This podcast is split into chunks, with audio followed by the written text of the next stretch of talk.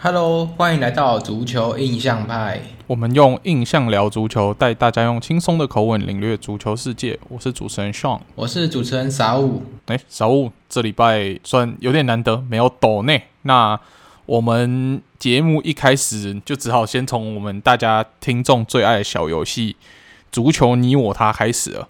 那这礼拜足球你我他的球员傻五，你选的是哪一名球员？他的背景是什么呢？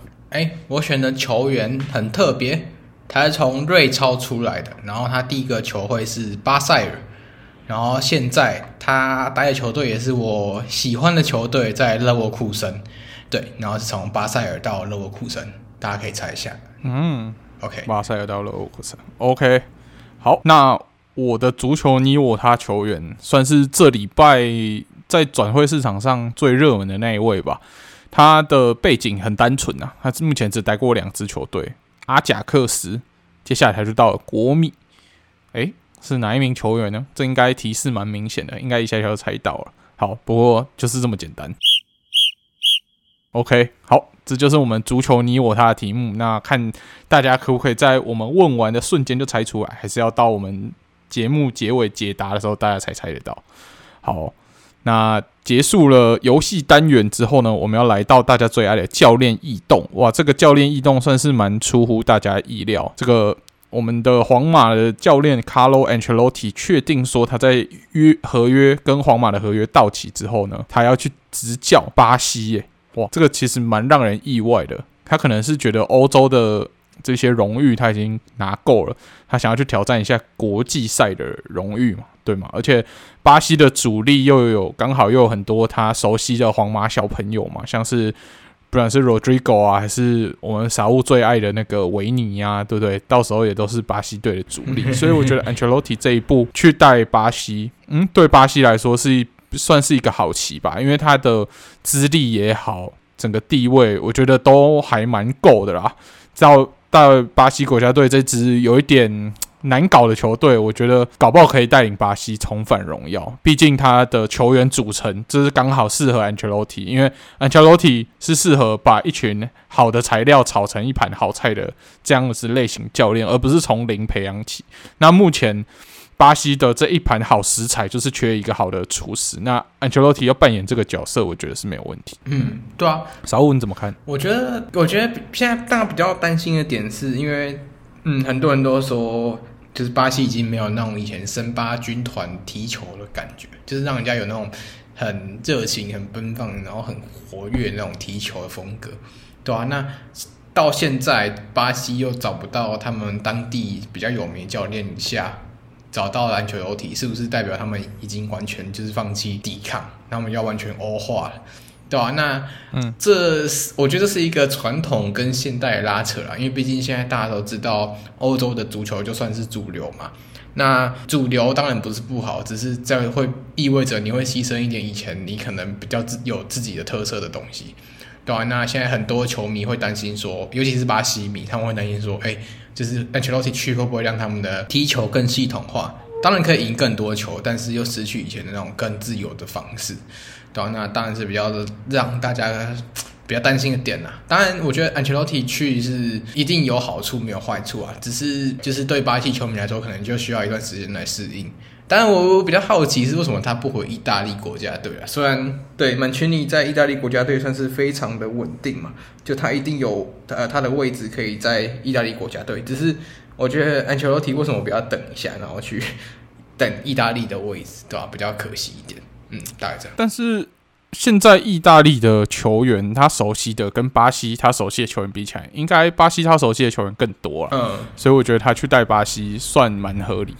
是啊，是是算合理的点。OK，好，那说完了教练异动，这个我们就来讲一个有点悲伤的新闻啊。这个也是一个 RIP 的新闻。目前这个有一名足球的传奇过世，这名足球传奇就是大家可能有听过的。Luis Suarez，那希望他之后不要随便咬，哎，不是不是咬人的那个，不是不是不是，讲错讲错，这个不是不是咬人那个，对，这个是在一九六零年的时候赢过巴隆多尔的西班牙国米传奇，对，他也是唯一一个赢过巴隆多尔的西班牙人，Luis Suarez 是 S 结尾的这个 Luis。对，那他过世，其实对于足球界，对于我们这种新的球迷来说，可能比较没有那么震撼吧。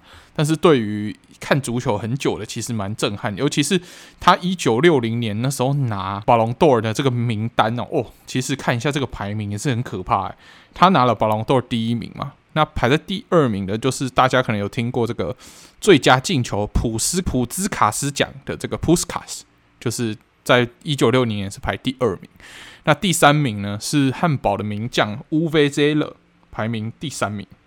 那第四名是皇马传奇 Alfredo Di Stefano，第五名是目前唯一赢过巴隆多尔的守门员雅辛呐。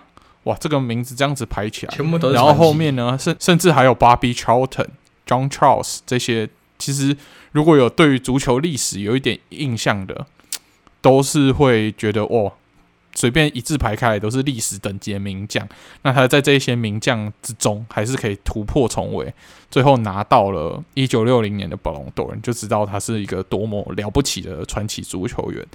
那对啊，他也是活到高龄八十八岁过世啊，所以算是长寿啊，所以一路好走，足球传奇，谢谢你对于足球曾经的贡献。这样，嗯嗯，对啊，就是。嗯，他算是不只是国米传奇啊。当然，他后来去国米执教，但是他那时候拿巴伦多尔最有名，就是在巴塞隆那，一一九五五到一九六一的时期，对啊，那后面他去国米的时候，也是开启国米球迷那时候最算是最辉煌的时代了吧？就是那时候的大国米时代的成员啊，然后有他们最经典的链式防守，对啊，那对啊，就是那时候。到国米以后，他马上拿了三次意甲冠军，然后两次的欧欧冠冠军，对对啊，那是算是一个蛮蛮惊人的记录啦。当然，他后面有三次回到国米，就是当教练，对啊，那最有名的签约其实就是那时候他从埃因霍温挖来的大罗，那时候，对啊，所以就是、嗯、其实他不管是在担任球员或是当教练的时候，都是有一定的就是他的能力在。对啊，那走了以后，不知道，我觉得这是比较尴尬的是，我们不太了解他踢球风格，对吧？但从他以前的历史看过，尤其是刚才像分享那个名单，你可以赢过亚新，然后可以赢过这么多，就是到现在你看到 FIFA 都是银色卡面的球员传奇卡的时候，你知道这个人那时候有多伟大的存在，对吧？那真的也是 RIP 啦，虽然他是巴塞隆纳球员，对，但是。还是谢谢他曾经为足球历史做出这么大的贡。嗯，没错。好，那说完了这个让人有点感伤的消息，我们就来讨论哇，本周的这些球员转会了。那这礼拜讨论的最热烈的球员转会，就是我们国米的门将欧娜娜的转会了。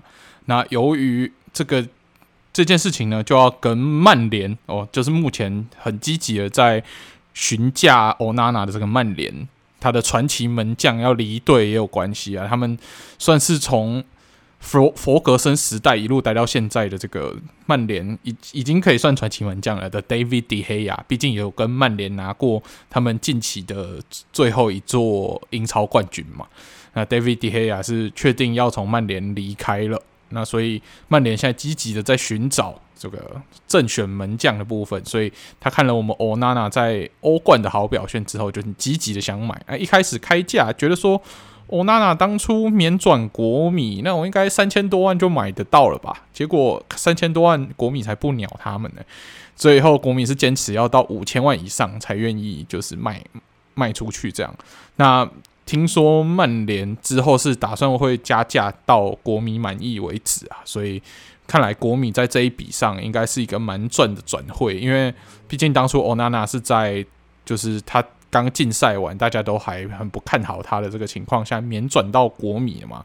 那国米就算是在他人生的低谷以后拉拔他一把，然后用我们就是因为这样子在人家低潮的时候拉拔他一把，就可以这样赚到五千万，我觉得也是好人有好报的一个一个代表啦。所以听说是这个礼拜曼联会把这个。转会顺利的谈完，所以真的是势在必对，基本上已经九成以上会成的啦。那下礼拜我们再跟大家补充一下这笔转会具体的金额跟一些细节啊。那至于国米的部分，假设如果欧娜娜离开以后，目前传的最热烈的替代方案就是今年被拜仁拿来当救火队的杨索马。据传我们是打算花个六百万把它买过来。那我觉得杨索马去当然是适合啊，因为。矮门将嘛，大家可能有点担心矮门将，但是不要担心，我们的老门将 Handanovic 就是一个算矮门将的代表，你就把它当成一个比较灵活的 Handanovic 来用，我觉得对于国米来说应该还是蛮适合的啊。因为 Yann Sommer 虽然也有点年纪了，但是踢意甲我相信是绰绰有余啊。所以如果是卖 Onana，然后买 Yann Sommer 来补，我觉得相信这几年应该是没有问题啊。但是对于我们长期的培养来说就会比较可惜一点，因为如果欧娜娜是长期想要带国米的话，其实他是可以变成一个队史蛮重要的门将，但是没办法，没有钱的中小型球队就是会被这种有钱的大球队给这样子掠夺了，所以 人家开了一个我们没有办法拒绝的价钱，我们也只好忍痛的，就是把欧娜娜卖掉。虽然他只有来季啊，我们是非常感谢他的表现。那小吴，你觉得？曼联在迪亚离开以后，想要补欧娜娜这举动，觉得是正确的，还是他们只是纯粹想要乱花钱而已？哎，我觉得刚才像讲的非常的委婉，掠夺就是比较没有那么难听，对吧？但我必须就刚才像我讲到德黑亚离队嘛，我必须我觉得可能需要谈一下这件事情，因为我自己觉得德黑亚算是一个功勋元老。那你刚开始其实有传出来说是他有意愿续约甚至降薪的，因为他毕竟薪水，呃，周薪三十七万五千，那个英镑是真的蛮贵的。就是老实讲，你一个门将，你埃德森才十万，然后你可能科托瓦才二十几万，那你一个英超的门将，然后甚至不是现在顶最顶尖的球队，你拿三十七万，我觉得你要求他降薪非常合理。那我觉得球员也会愿意，因为他毕竟也有也有机会成为曼联的传奇门将之一嘛，所以我觉得他也会愿意说，我降个薪，然后留在队上。但是你呃，你刚开始谈判的时候，你又反悔说，哎，我不想给他合约，我我就是想让你免费离开，这样我觉得有点不好看。倒是这样，我真的觉得这样有点不太好，对吧？那这我觉得是。双方可以再更和谐处理这件事情啊。虽然你你说等下可能近几年来他的传球能力下降更多啊，然后他的扑救可能没有以前可能面对兵工厂的时候那种十十三十四个扑救这么可怕的记录，但他终究在曼联后防线来说是不可或缺的一个人嘛。那你可能。他如果可以留队，为什么你不要就是让他试试看留队？当然，Ten Hag 他会更希望说他的后场是全部都有出球能力的球员，那我觉得合理。但是你或许你的处理方式再圆滑一点，让 De Gea 没有这么难堪，对吧？那这么难堪，其实让人家有点有点唏嘘啦。老实讲，因为其实以前曼联放人走也不会这么难看，对吧？那这样就有点像以前皇马那时候放走可能卡西亚斯那种感觉是很像的。对，那就是、嗯、对，这是我一个想法。对，然后我觉得欧娜娜当然可以很完美的补上 Ten Hag 的曼联，这是毋庸置疑的。因为毕竟，嗯，Ten Hag 就是欧娜娜的恩师之一嘛，所以有办法让 Ten Hag 在使用欧娜娜，我觉得是对曼联球迷来说是一件非常好的事情。尤其说他的，其实他整条后防线现在改造的都还不错。然后配上几个他呃，Ten Hag 可能他他的体系下可能需要的传球能力的话，我觉得整支队伍你可以往，就是你你就看到曼彻斯特另外一边是曼城，然后两边的门将可能都会跑到蛮前面去处理球的。我觉得如果是曼彻德比，我觉得蛮蛮就是觉得蛮好看的，因为这两个人对吧？哦就是有机会去中场啊，甚至是去很多不同的地方去处理这个球，然后让整个球赛可能更紧张、更紧凑，对。所以会发现门将跑到中圈去，然后互踢，然后可能就会有一个门将踢赢了，然后就有中圈进球这样，蛮刺激的。其实有点漫画剧情了，但是不无可能，希望可以发生啊，这样就会成为足球史上的一个记录吗？对吧？就是门将特殊进球法。嗯对吧？当然，就两位门将都是就会看哪一个光头教练。对，两个光头教练。两个我说先先先看哪一个光头教练把头发气到没有这样。OK 啊，那大概是我对欧娜娜还有德黑亚的想法。对啊？那国米其实转会也不止这件事啊，他们也有真正做事的事情，对吧？就是我们在前几集有提到意大利国家队的 Frattesi，有对西班牙进球那个 Fratesi 也从萨索洛先是以租借的方式到国米，然后也买断，对吧？那像这就是走走了 Brozovic，国米球迷好像没那么难过，是不是？就是因为你们知道会补一个。年轻的小朋友进来，我觉得 Frattesi 来，他对于我们中场深度也好，然后还有他，因为 Brozovic 离开了嘛，就代表。我们我原本的计划是就让原本替他替补的阿斯拉尼有更多的上场机会，诶，没想到我们除了阿斯拉尼会有更多上场机会之外，竟然还补了一个可以进到国家队的哦，我觉得这补的超漂亮，因为 Frattesi 其实一开始是传说米兰很有兴趣，AC 米兰很有兴趣 想要买，对。啊，结果诶，每次为什么米兰传很有兴趣的转一转，诶，都跑来我们这里。所以也是不错啦，对。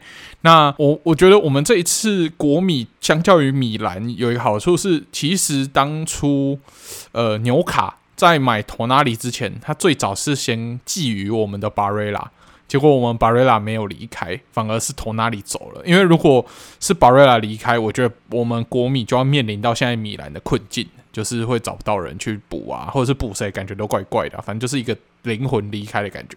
但这件事情没有发生，就让我们后面的补强就蛮顺利。所以 Frattesi 就是在我们后面这一连串补强一个蛮顺利的存在，而且算高 CP 值吧，户口本又对，因为是意大利人嘛，然后价钱又不贵，然后又算是削弱了同联赛的对手，所以这整整个转会看起来就 how to lose 啊，光这一笔啊。对啊，没错，这一笔看起来就是 how to lose，对啊，立于不败之地了，不错不错，嗯，所以穷有穷的玩法，嗯，对啊，那相对起国国米这次这么成功，因为毕竟从上次掠夺马克斯图兰开始，国米就好像常常干这种事情，去抢同城兄弟的好货嘛。那这次米兰也受不了，嗯、米兰也终于有动作，那他们也补进了，其实今年切尔西一直在强势出售的，呃，他们的。队长算队长吗？应该也不是队长啊，美国队长呃 p o l i s i c 对吧？对，那现在 p o l i s i c p o l i s i c 现在也去了米兰，嗯，对吧？那整支其实那时候踢欧冠的切尔西只剩下三个人还留在队上，对吧？那 Sean，你对这次？呃 p o l i s i c 去了米兰有没有什么感想？毕竟他也是多特出来的产品嘛。嗯，我觉得我们当初就是好好的敲诈切尔西比啊，因为我我我说实在 p o l i s i c 不错，但是有到六千多万、七千万的那个价值嘛？我觉得可能没有。那当初切尔西就想乱花钱，那我们就成全你想乱花钱的这个愿望。那当初 p o l i s i c 自己也很想去切尔西嘛，然后结果去了以后发现不如预期啊。那现在。两千万左右就转到 AC 米兰，算是有一点微微的不胜唏嘘啦。那我觉得米兰当然补强 Pulis 绝对是一个不错的补强，但是他们需要解决的问题绝对是托纳里离队以后有留下来那个洞。应该是当务之急啦。那不 Pulis 能不能解决那个问题？目前看来是暂时没有办法的，所以就要还是要看 AC 米兰后续的补强，才可以就是完全的判断说他们在这个转会窗到底是成功还是失败。当然离开呃，从那里离开已经是一个很大的失败的开始，但后面能不能把这个失血补起来呢？就是我们后面要持续观察重点。嗯，对啊，那。其其实我觉得也是一个好事啊，因为毕竟切尔西跟 AC 米兰近期来说很多合作方案嘛，就建教合作班啊，就是像一开始的 Tomori，现在在米兰也非常成功。那今年其实也有两个切尔西球员转去米兰嘛，就是 Loftus-Cheek，然后还有呃呃 Pulisic。对啊，那这两个人去，搞不好有因为学长学弟，搞不好也有办法去被 Tomori 带起来，对吧、也说不定在米兰有点复活迹象。那呃，就切尔西来说，就是啊，我真的觉得有点小难过吧。这整队都这样解体了，这这这个应该算是最后一最后一根稻草啊，就是整个切尔西三队就完全结束了，对吧、啊？从这里开始，对吧、啊？那我就。唉，就也也是小难过。那难过之余，当然也会像上礼拜我们有讲到，想要想要烧掉 Mason Mount 球衣嘛？那今年这这几天我也确实做到了，我也是不小心车祸就把兰帕的球衣烧掉。所以，所以你没有烧掉啦，就是把它撞碎了。对对，把它撞碎，对吧？啊，需要细图的，我再发给大家看。不过，应该大家也不太想看。在私讯啊，私讯私讯，对，在私讯啥物那个伤伤体露出这样。教教教你怎么教你怎么烧球一样，差不多这样，对吧？那大家不要乱学。对对对对，OK，那就是讲完了伦敦的切尔西，那我们也是来讨论一下，就是今年在伦敦非常强势的枪手，好。对啊，那今年阿贾克斯就是也是开始外销球员嘛。那前阵子传得很凶的 Timber 也终于到了枪手，对吧？那这一次枪手真的是大手笔啊，因为毕竟 Timber 能踢到后卫，然后有时候能带后腰客串一下。其实以他的多样性来说，对枪手的中后防线，我觉得尤其是呃，就是后就是后腰到后卫那个位置上，中间的位置上是一个很大的补强。因为毕竟 Thomas Partey 他虽然还有那种大范围的移动能力，但是他的速度已经不如以前，可能在守在马竞时期守马内啊，或是以前在马竞是专门盯防对方最快的球员的那个等级。然后最近又一直受伤嘛，然后有一些不太好的案件，还不知道是不是他的事情。所以我觉得，呃，这个补强对后腰他到后卫线来说是一个很赞的补强，对吧？那 s 你怎么看这件事情？我觉得 Timber 其实在去年的下转吧。也是传的风风火火的，对吧？而且去年传的对象是 Ten Hag 的目前执教的曼联，因为大家都觉得他应该会去跟恩师会合，诶，结果没想到在这个转会窗突然就变成枪手，而且还 Here we go 了。以前枪手都是会被笑说哦，传枪手，就是传枪手的名单，选签大队，选签系列，对对对对，对选签大队，呃，然后。大家都看 Timber，可能也是抱持啊，应该有险签 Timber，然后最后签不到的这种心态。诶，没想到今年枪手是要谁有谁，要谁来谁，这种这样子这么积极的补强，我觉得明年枪手一定是，就是今年的枪手一定是被他们拿亚军的这件事情被击倒了。诶，发现诶，这个球队的核心是有办法去，诶，有争冠的可能性，那就不如就顺着这个核心去。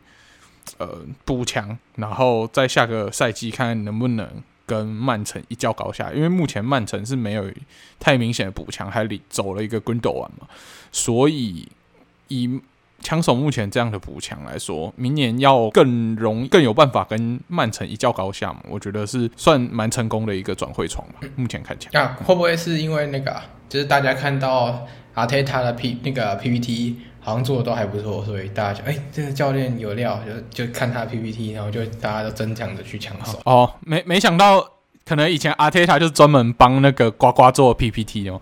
那对，对，对，然后大家都去曼城。对对对对对。那 那现在阿泰塔离开以后，发现哎，呱呱的 PPT 就做的不怎么样了。然后自己做的很好，然后就吸引很多人。对对对。啊，那那接下来离队是不是就觉得他 PPT 做不好？就是在就是哦。我们提到就是呃，Shaka，嗯，就是在去年担任兵工厂中场的 Shaka，也是今年确定离队，然后去了勒沃库森，嗯、对吧、啊？那可能他就是觉得阿雷塔的 PPT 做的很烂吧，他就 就直接离队。对，其实勒沃库森今年的补强也算是蛮出乎意料的强势，因为他除了补从英超补了 Shaka，他在德甲内部。诶，以前人家都说德甲的食物链就是门兴，下一步就是转多特。诶，没想到这次门兴转一转，跳过多特，直接去药厂，就是我们门兴很重要的边锋，也是德国国家队蛮重要的边后卫，他国家队会踢边后卫，对的 Hoffman，对他要从门兴转会到了药厂，这个真的是蛮。嗯猝不及防的吧？我看到这个转会的时候，我直接传给傻物，傻物也是一脸茫然。诶，怎么 Fabrizio 的新闻都没有什么写？诶，他就突然转会成功了。对，但我看 Fabrizio 应该是没有特别关注德甲除了拜仁以外的球或跟多特以外的球队，所以这个转会他就没有在很之前就开始发信，反而是已经确定转会成功的时候，他才跟个发个推而已。对啊，所以这笔转会算是蛮猝不及防。嗯、那傻乌，你对于 Hoffman 的这个转会，你觉得对于药厂的帮助大吗？还是只是买个牌子而已？哎、欸，我觉得分非常大，因为现在我们药厂蛮蛮常提是三四三或是三二二三，对吧、啊？那其实对边就是边翼位那个位置的要求是非常的大的。那如果 Hoffman 进来的话，我们其实大可以放心的让近年来越来越成长起来的。荷兰边后卫弗林蓬去大联赛去赚个钱，对吧、啊？我觉得这这方面是可以确定，就是有办法补上位置。而且他其实不止可以补在四的边路，就是前面三的那个右边路也是可以补的。像是迪亚比也是一个大家很抢手的球员嘛。那当然这两个今年可能都还会留队，但明年如果走的话，其实 Hoffman 的位置就变得非常重要，因为我们这个两个位置都会变得很缺人。对啊，那有 Hoffman 当然是对我们球队有很大的好处。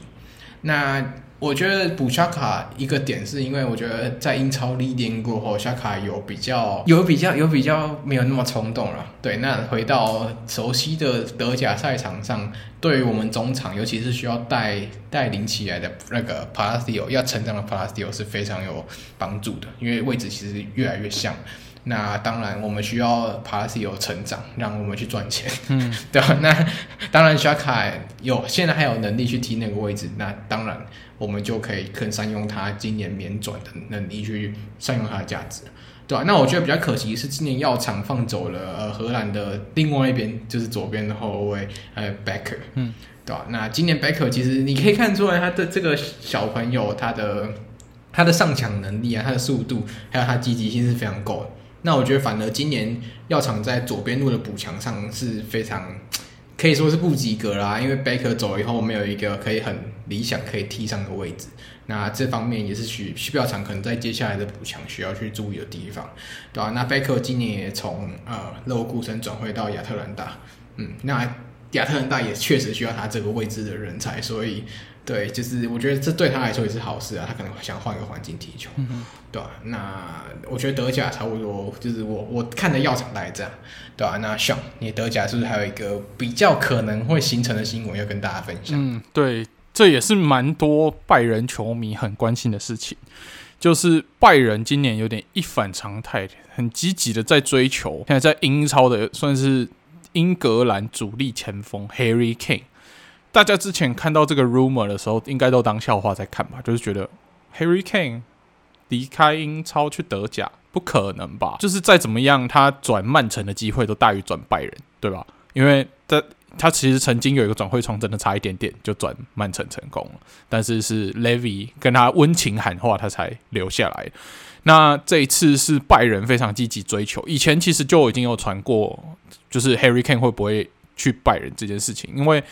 其实以常理来推论，蛮有可能的，因为他毕竟终身没有拿过什么重要的冠军嘛。那你去拜仁，基本上每年就是保底一座德国沙拉盘德甲冠军嘛，基本上就是这样。那这个其实对于一个一辈子没有拿过荣誉的球员来说，算是一个没蛮大的吸引力。虽然薪水可能没有办法比得上英超，但是对于没有拿过冠军的球员来说，可能薪水。在他心中的分量，比起冠军奖杯就是少了那么一点点。那这一次拜仁一开始其实是拿了八千万英镑想要去谈，但是热刺是说他把价钱踩得蛮硬的。他说想要 Harry Kane 可是我们家的大哥，是我非常重要的球员。如果要谈的话，要加钱，对，要加钱。所以听说是要开到一亿以上才会愿意开始谈啦。对，目前的新闻是这样。那我现在蛮疑问的一个点，因为我对于突口嗯在多特的印象，因为他当年在多特其实是没有一个太主要算是进球的前锋，因为我们主要那时候最强的是奥巴梅扬，他是属于边锋的位置。那所以在突口的体系之下，到底这个前锋九号或者是九号半的位置？到底有没有这么重要呢？有没有需要花到八千万以上一亿来补强一个 Harry Kane，然后来巩固拜仁在欧冠？我相信这个补强绝对不是为了德甲，因为德甲现在的阵容就是可以继续十连霸了。这个补强肯定是为了就是想要再拿欧冠去做，就想要做的补强了。所以到底有没有必要花这么多钱补一个？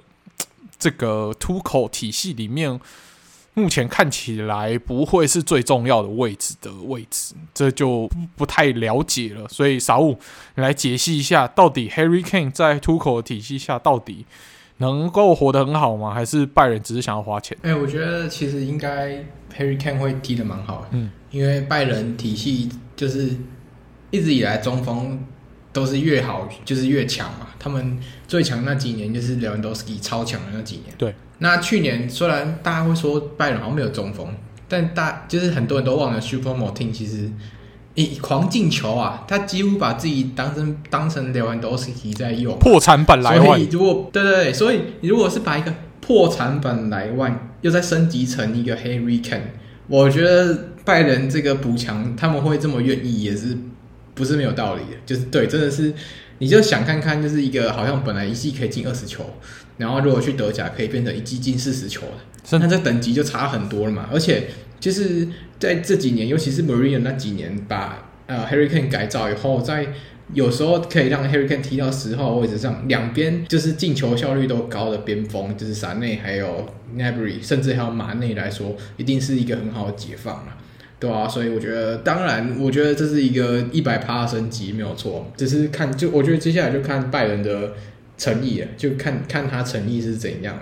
那如果拜仁还是继续什么八千万这种在乱搞的话，那我觉得 Levy 可能一辈子都不会再理拜仁这个球队，嗯，对啊，所以就是请拿出你的诚意啊，就是就毕竟这这种这种球员不是市场上很有很有可以替代的人嘛，因为市场上可以替代九号，你看一个去加欧地了，然后一个在巴塞隆纳。那现在是不是就是 Harry Kane？然后一个没有，可能现在来你要拜仁，还有一个在曼城啊。对啊，就是哈兰不可能现在来你的拜仁慕尼黑啊。对对对。所以你可以剩下追逐的对象也就这两三个。嗯。那是不是就是你不可能去追什么 Morata 这种球员嘛？对不对？那你就是必须去追这种等级的球员。哎、欸，不过你就真的只能拿出诚意。说实在的，我们之前好像还没有讲这个新闻，就是听说那个。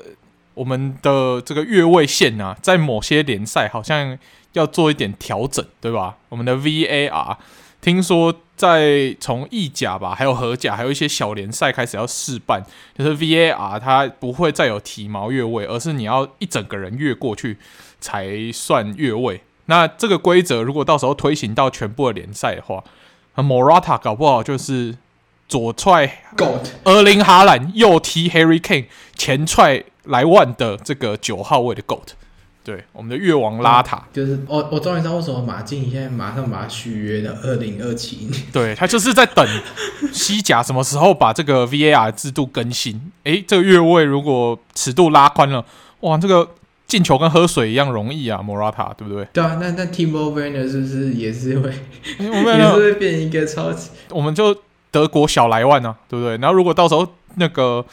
在国际赛也这样子适用，德国九号位的问题瞬间就解决了，完全不需要再挖掘什么人才，啊、就 Timo Werner 了，没有问题啊，对吧？对啊，德国干嘛换血？对啊，不用什么换血啊，直接 Timo Werner 踢到四十岁啊。对啊，对啊，对啊，他就是直接从莱万踢成 Mario Gomez 啊，对啊，没错，没错，没错。OK OK。对，OK，那 Harry Kane 的新闻大概就这样。嗯、那讲了 Harry Kane。然后我们也来到了一个比较大家常忽略这个人，但他其实转会也是算是凤凰巢啦，回到他一开始的起点，就是迪玛瑞亚这次又回到了本菲卡，确定回到本菲卡，对吧？诶，我记得我们上次好像没有讲到这件事嘛，嗯，那我们就大概分享一下。其实我觉得迪玛瑞亚真正回到本菲卡的话，对啊，就是现在本菲卡其实球员来说，你就把它想成他可能没办法再就是这么快去突破。那他球商在这几年在各大球会轮转，皇马、曼联啊、尤文啊，或是巴黎轮转后，其他的球商有越来越高的趋势。对，那我觉得他现在这个点去替代可能 Joao Mario 踢的那个位置的话，这一百趴是个好的升级啊，就是一个 W 的位置。嗯哼，然后那像你怎么看这件事？我觉得他没有去 MLS 跟梅西组这个好朋友天团，就算是一个他。算是展现他还想要在五的，就是欧洲联赛踢球这个野心呐、啊。对于欧冠、欧洲赛场还是有一些一些贡献。他还是觉得说，我还没有到那个年纪，想要退出这个舞台，所以他去本菲卡是一个相当好的选择。尤其是本菲卡这几年的欧战成绩也好，联赛成绩也好，都算名列前茅吧。然后他加入经验值带给这个年轻的球队，绝对是在欧洲赛场上、欧战赛场上能够有更深一步的加成。对啊，就是不是踢兄弟足球就挺啊。嗯，OK OK，对。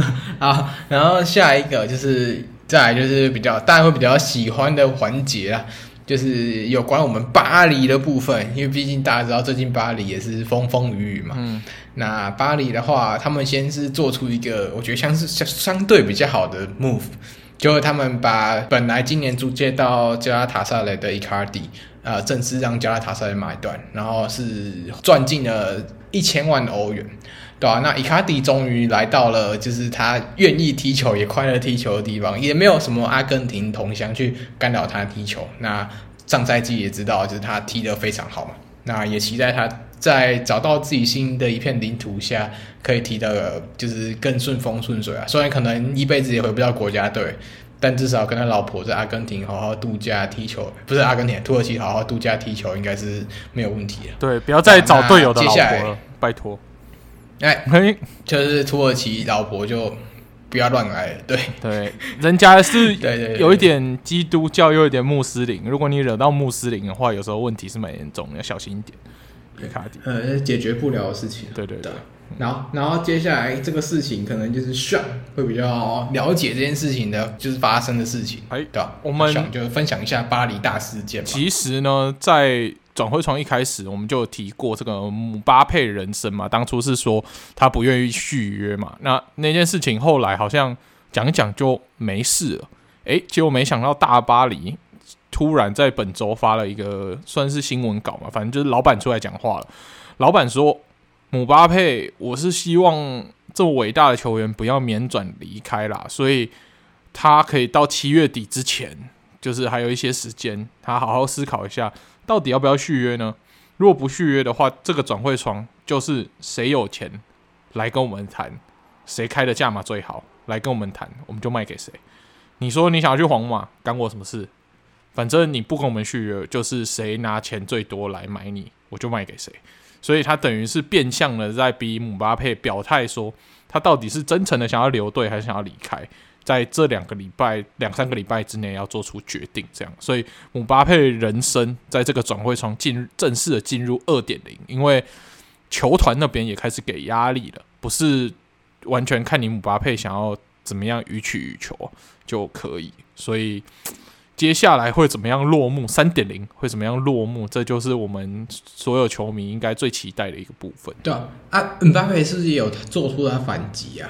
嗯、就他有说，就是他不喜欢这么分裂的球队吗？还是什么？就是对类似他好像有在嘴炮自己的球队，觉得说巴黎就是很分裂啊，不团结。但我不确定他这个是真心话呢，还是针对球队最近要逼他的时候，他想要。就是耍个任性，那如果他是真心话的话，哇，那他真的是怪深闺啊！那这样子的话，可能会影响到他之后想要去其他球队的一些，呃，算是名声嘛。但相信以他的天赋来说，当然每一支买的其他的球队绝对是会花到最多的钱去把它买下来，不会因为这个小小的疑虑而去就是放弃去追求他了。嗯，没错，对啊，那。姆巴佩也是啊，现在会不会就跟我们那时候讲的一样，就是啊，巴黎看到哎，皇马你是不是没钱了？然后就就是把他卖去巴塞罗那。对，对，我们那时候是不是就这样讲？就是反正一年嘛，一年租用期凑他很多需要冲欧冠的球队也很够了。嗯，以他的天赋来说，所以对啊，就是看看今年巴佩会怎么样去面对他的转会事情。嗯，对啊，那。会说到皇马可能会没有那么多余裕去搞姆巴佩，也是因为他们在之前马上就签下一个土耳其的天才阿达古雷尔，应该这样念吧？古雷尔，对，那就叫阿达好了，对吧？比较好念。阿达，对啊，那阿阿达也是花了他们两两千万欧元去完成这个转会啊，对吧？所以你看你在贝林盘那时候花了超过一亿，然后在今年阿达又花了两千万，其实。皇马所剩下的那种资金也没有到那么多，可以去真的把姆巴佩搞好，对吧、啊？所以我们也是蛮好奇，到底要怎么去完成姆巴佩这个转会，嗯、对吧、啊？那阿阿达古雷，我觉得算是一个非常聪明的投资啊，因为呃，大家在今年看到呃，除了加拉塔萨雷在土超表现非常好以外，其实费内巴切在今年因为阿达古雷尔的表现，让大家很常看到他们的球员踢球，对啊，那阿达古雷尔在今年来说，我觉得他的踢球方式有点像是盘带更好的欧兹尔的感觉，对吧？那很多人也是也是这样去称呼他。那现在球迷可能比较不知道，但是以前的球迷，大概在五六年前，球迷可能会知道那时候的欧兹尔有多可怕。就他整整个人基本上是撑起了一个那那个德国队的进攻前场的连接，然后他守住到传球更是恐怖的精准。那古雷尔会有这种感觉是，对，就他有那种二自由的踢球感，对吧、啊？那其实皇马很多名宿也对他有很大的期待啊，甚至 Modric 有跟他说，呃，如果我退休以后，我会把皇马这个十号传给你。对啊，那对，就是大家对古雷尔的期待也是非常高，嗯、就是不只是什么 Andrich 啊，或是谁，其实古雷尔在在接下来加我们皇马以后，大家或许可以再去多看这群年轻的中场的发展。对啊，嗯、我觉得皇马就是选择了跟巴萨完全不同的路嘛。巴萨选择从拉玛西亚拉他的最好的年轻人上来，皇马决定从世界征才啊，就是用钱把世界上最好的年轻人都买下来，不管是还没有来报道的 Andrich，还是这一次买的这个 Güler 都是蛮好的一个未来投资啊！你看，你想象未来中场会是小贝、g u l e r 然后前场有维尼、有 Andrich、有 Rodrigo，然后后面还有呃 Militao，然后甚至未来如果再买一些更好的超新星，哎，这个皇马的未来就是他已经算到未来几十呃十几年后都还是可以维持一样的强度。这个是球队的永续经营，难怪。会是大家在欧战赛场上最不想遇到一支球队。对啊，那说完了皇马，最后让我讲一下我马竞的吧。对啊，那马竞在今年也有做出一些一些不错的 move 啊。那当然，我们今年马竞球迷最快乐的就是看到七号终于回归到真正的主人身上，就是 Antoine Griezmann 今年终于回到七号的位置上。嗯，对啊，那这个。除了大家很高兴，就是我们最喜欢的球员终于穿回自己的背号外，大家也比较担心的是，那是不是 Felix 就是变相的被压榨，说，哎，今年就是要你离队了呢？嗯、但是我觉得有点尴尬的是，现在其实 Felix 跟着马竞也是在啊、呃、美国的西岸一起在练习踢球，对啊，那我觉得这是很尴尬，就是你你可能知道你要被卖掉，但是你还是要跟着去踢球那种感觉。那或或许不会被卖掉吗？但是你的背号被剥夺，其实也是一种蛮伤自尊的事情啊，对吧？那也是希望今年 Felix 这个也算一个大闹剧吧，可以赶快结束掉。对对对，嗯、那这也是大概我们这礼拜的新闻，大概就是这样。好，那最后我们来讲个比赛吧。其实，在休赛季期间，还是有一些国际比赛。哎，这次就是看一群年轻人的对决，是我们欧洲杯的 U 二一决赛嘛。对，那其实对决的国家呢是两大强权、啊，分别是天赋满满的岛国英格兰跟天赋满满的伊比利半岛大国西班牙。哇，看到这两群年轻的有天赋的小朋友对决，到底是 Football is coming home 呢，还是西班牙斗牛士可以略胜一筹？结果最后的结局是因为西班牙又是倒在一样的问题嘛，是是 penalty 又出了一点状态？在本来可以追平，然后拖进延长赛的时候，结果 penalty 没进，就最后就让英格兰顺利的把足球带回家了。这个身为西班牙球迷，虽然只是小朋友啊，但是身为西班牙球迷的傻物，你怎么看这一场 U 二一的决赛？哎，我觉得这场 U 二一可以说就是接下来英超跟西甲的十年后的球星，大概都是在这边会产生的。因为我们毕竟，毕竟我们知道，大概二零一二年那那段期间的 U 二一是决赛是西班牙对意大利，二零一二、二零一三的时候决赛是西班牙对意大利。那那一场比赛其实先发的西班牙先发先发有口 K，然后有有呃有一些就是现在在西甲踢球的球员。那意大利就更不用讲，意大利那时候有很可怕，有 Verratti，有 Insigne，然后也有 Immobile 这些球星，对吧？那其实。可以说，这这些来说，就是西班牙跟英格兰的天赋可能更超当年那两那两支球队，那就可以想象，这这些球员可能在十年后会有更好的发展。那先讲英格兰好，英格兰其实呃进球的就是利物浦球员嘛，就是呃你们的 Curtis Jones，然后其实利物浦还有更多的球员啊，像是呃 Harvey Elliott，然后还有一些就英格兰现在很火热的中后卫 Levi Colwill 都在场上。然后，然后更不用说在比比赛中表现的非常好的 Anthony Gordon 也有在场上踢球，所以英格兰的天赋其实明显来说是看起来是更好的。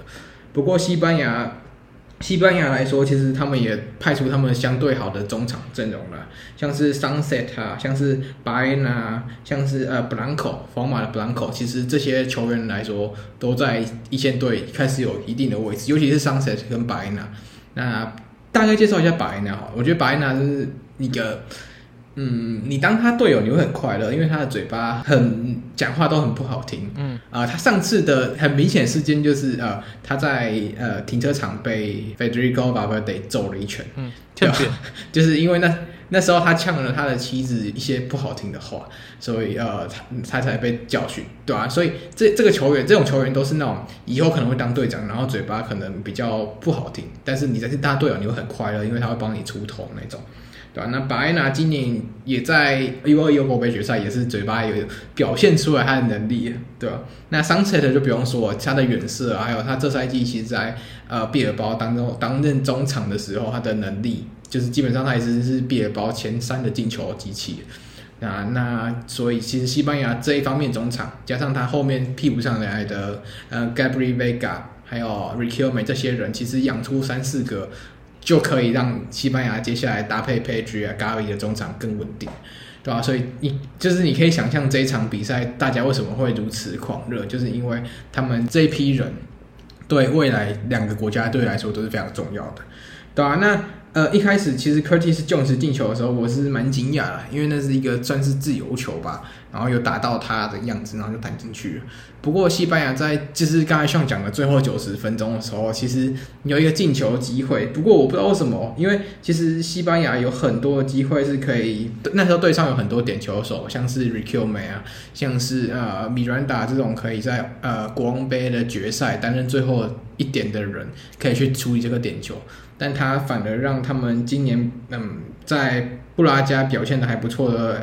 呃，阿贝尔·路易斯去罚这个点球，那当然到最后也是被他们呃英格兰很厉害的守门员 Trafford 给守下来，对吧？那西班牙有没有办法如愿的挺进他们熟悉的延长赛，对吧？那我觉得这场比赛是非常精彩啊，可能甚至不输于可能我们看到的一些一线队的比赛，对吧？那大家如果有时间可以回去看看，因为这场比赛是免费的。那如果有时间可以看看，就是两边的战术，还有两几个比较重点刚有提到的球员的踢球方式，对吧？那我也蛮期待这些人的成长，因为毕竟我一直以来都很喜欢看超新星嘛。但这这一次这些 U21 的球员很多就是真的是那种以后有机会成为超新星的球员，尤其是我看啊英格兰的 Colwill 这种很冷静踢球的方式，虽然他最后一球点球是他害的，不过对，就是他踢球这么冷静，然后英格兰现在又缺这种。很厉害的中后卫的情况，我觉得，嗯，就是蛮期待他们的发展的。嗯嗯，OK，好，那以上就是我们本周的所有的新闻跟比赛内容。最后，我们来揭露我们足球球员你我他的答案了。那沙乌，你的球员到底是哪一名球员呢？哎、我的球员就是今天有在转会中出现的，呃，Shaka，。对啊，那沙卡他一开始在巴塞尔出道，然后后来到了门兴格拉德巴赫，然后在后面转会到兵工厂，对，直到今年转会到转回到勒沃库森，对啊，这是他一整个就是算是转会生涯的事情吧。当然我相信他后面又回到瑞超了，嗯，不过现在他就在勒沃库森踢球这样。嗯嗯，那换上。好，那我的球员相当的简单啊，就是我们的 Andre Onana，他其实生涯就是从呃。阿贾克斯青训，然后到成人队出道，然后结果因为被验出禁药，被禁赛一年嘛，然后禁赛完一年之后就免转转会到国米，那之后在这个礼拜有机会有机会转到曼联，对，因为毕竟还没有确定，不要再像上次 AZP 那样翻车了，所以我就先说 尴尬尴尬，对对对，先到国米，先到国米，对，好，那就是 Andre Onana。好，那以上就是我们今天的主球员你我他的答案。那最后呢，我们要来跟大家宣传一件事情，就是我们打算在休赛季期间，在我们 Discord 频道呢新增一个频呃新增一个频道啦，就是会去汇集一下我们 Discord 里的成员。诶，你们会有没有什么想要讨论的话题？你们可以在里面先自己先稍微讨论一下。那你可以丢在这个，我们到时候会开一个小子频道，你就丢在里面讨论，然后大家可以互相讨论。之后我们也会利用节目来看看你们提出来的一些议题，我们也会在节目上发表我们的看法。对，那也是跟大家借机宣传一下我们的 Discord 啦。所以喜欢我们节目的人，除了上各大 Podcast 平台收听我们节目之外呢，也是可以上 IG。去搜寻足球印象派 （Football Impressionism），透过 IG 上的连接就可以加入我们 Discord。然后大家可能现在休赛季没有足球可以看，但是有足球可以聊，因为大家会进到我们 Discord 的都是一些蛮不错，然后对于足球很有热情的球迷。所以如果无聊，对，如果无聊没有球看看的话，欢迎进来跟我们聊天。足球的话题永远是聊不完的，不管是。聊以前的事情，还是聊未来的事情，总是会有聊不完的话题。对，那这就是我们本周的内容啦。那最后就我们下个礼拜再见喽，拜拜，拜拜。